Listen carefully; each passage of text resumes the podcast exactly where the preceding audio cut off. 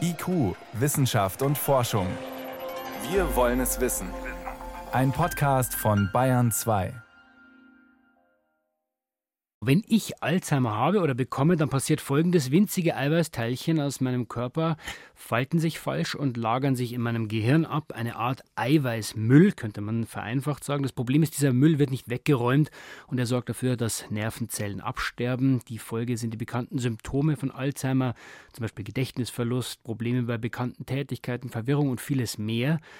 Die Forschung versucht seit Jahrzehnten dringend ein Mittel gegen diese Krankheit zu finden. Interessant ist das natürlich auch für die großen Pharmafirmen, aber jetzt ein Rückschlag. Zwei Studien mit einem angeblich vielversprechenden Medikament sind gestoppt worden. Der Grund, es hat keine Aussicht mehr auf Erfolg. Einfach ausgedrückt sollten diese Medikamente Müllabfuhr spielen, diese gefährlichen Ablagerungen eben wegschaffen und den geistigen Abbau so stoppen.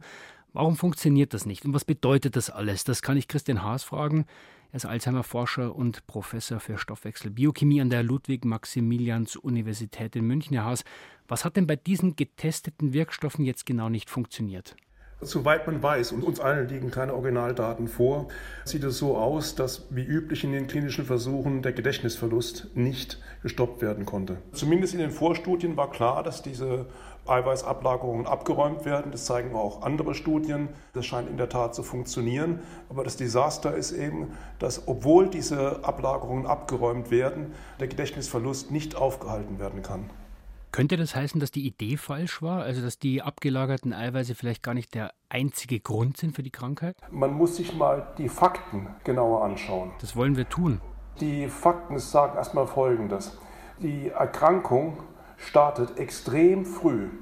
Und zwar mindestens 16 bis 20, wenn nicht sogar noch mehr Jahre, bevor der Arzt überhaupt irgendwelche Symptomatik sieht. Das heißt, Patienten, die in klinische Studien reinkommen, die kommen deswegen rein, weil sie Patienten sind, logischerweise, und die werden viel zu spät behandelt. Und wir wissen in der Zwischenzeit, dass dieses Amyloid, dieses kleine Eiweiß, was da verklumpt, eine ganze Kaskade, eine Art Wasserfall auslöst von anderen Vorgängen im Gehirn, die letztendlich unser Gehirn dann auch töten und die Nervenzellen entsprechend abtöten.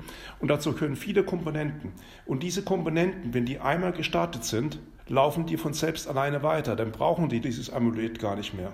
Das heißt also, man müsste möglicherweise solche Studien mit Menschen wie mir machen, die jetzt noch keine Symptome haben? Ganz genau. Das wäre meiner Meinung nach der einzig gangbare Weg, sozusagen eine Art prophylaktische Behandlung zu machen und rechtzeitig loszulegen. Wir fordern das seit vielen, vielen Jahren. Es besteht die Möglichkeit, das mit genetisch vererbten Patienten jetzt zu tun. Und wir können natürlich nur hoffen, dass da entsprechend ein gutes Ergebnis rauskommt. Aber wenn Sie sagen, das müsste wesentlich früher gemacht werden, jetzt ist ja so ein Alzheimer-Medikament, wäre ja ein Blockbuster-Medikament, könnte man sagen, für die Pharmaunternehmen. Warum machen Sie das nicht?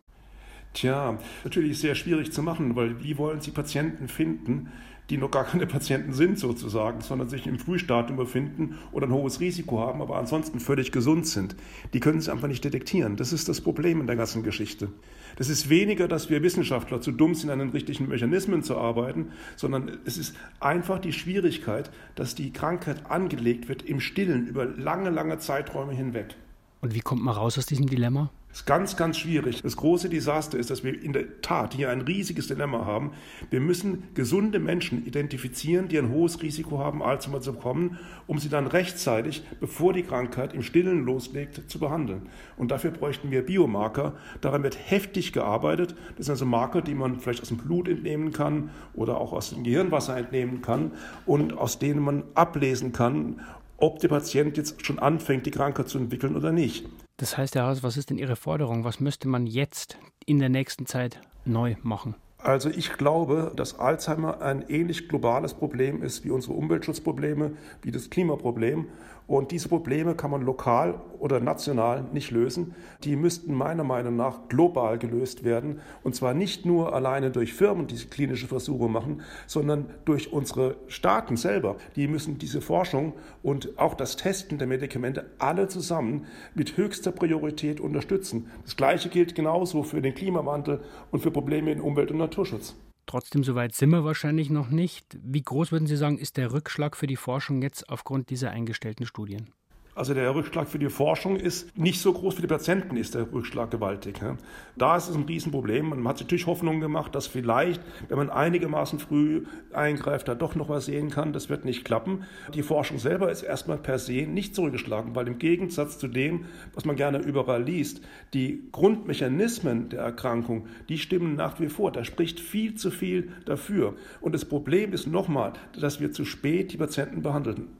Jetzt haben Sie erwähnt, Herr Haas, dass es genetisch schon vorbelastete Menschen gibt, die sehr früh Alzheimer bekommen. Könnte man an denen diese Studien oder an deren Angehörigen diese Studien nicht machen? Ganz genau. Und das wird momentan auch durch Wissenschaftler gemacht, weltweit. Da sind auch wir in unserem Institut ähm, daran beteiligt. Man sammelt hier letztendlich Familienmitglieder, die genetische Veränderungen haben, die mit hundertprozentiger Wahrscheinlichkeit dazu führen, dass sie einen sehr frühen und aggressiven Alzheimer schon im Alter von etwa 40 Jahren bekommen. Und diese Patienten kann man natürlich, bevor sie erkrankt sind, mit hundertprozentiger Sicherheit identifizieren aufgrund der Genveränderung und dann fünf bis sieben Jahre, bevor sie die Erkrankung haben, bereits mit demselben Antikörper, der jetzt ähm, zum Beispiel ähm, in der Biogen-Studie verwendet wurde, behandeln. Ob das früh genug ist, da habe ich so meine Zweifel, weil diese Patienten werden mit Sicherheit schon ähm, massive Pathologie zeigen im, im Gehirn zu dem Zeitpunkt. Und es ist deswegen im Moment auch schon geplant, ähm, wesentlich früher einzuschreiten, und zwar im frühestmöglichen Zeitpunkt, der ethisch überhaupt vertretbar ist.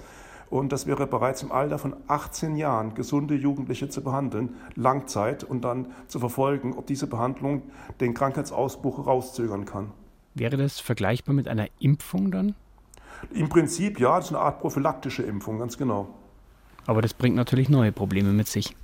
Klar, ähm, das Problem wäre natürlich ein ganz gewaltiges Problem, ist, dass da ein Antikörper über, sagen wir mal, 10, 20 Jahre ähm, ins Gehirn gehen muss. Und da könnten natürlich Nebenwirkungen auftreten, ist ganz klar, das ist schwer vorhersagbar. Es ist irrsinnig teuer und im Prinzip müssten da entsprechende kleine Chemikalien, also so eine Art Tabletten, Medikamente, die man in Form von Tabletten einnehmen kann, die wesentlich billiger sind, ähm, entwickelt werden. Allerdings sind da auch schon einige vorhanden, die man vielleicht für solche Studien verwenden könnte. Also nach dem Scheitern von zwei großen Alzheimer-Studien waren das die Forderungen und Einschätzungen von Professor Christian Haas. Er ist Alzheimer-Forscher an der Ludwig-Maximilians-Universität in München. Ich danke für das Gespräch, Herr Haas. Dankeschön.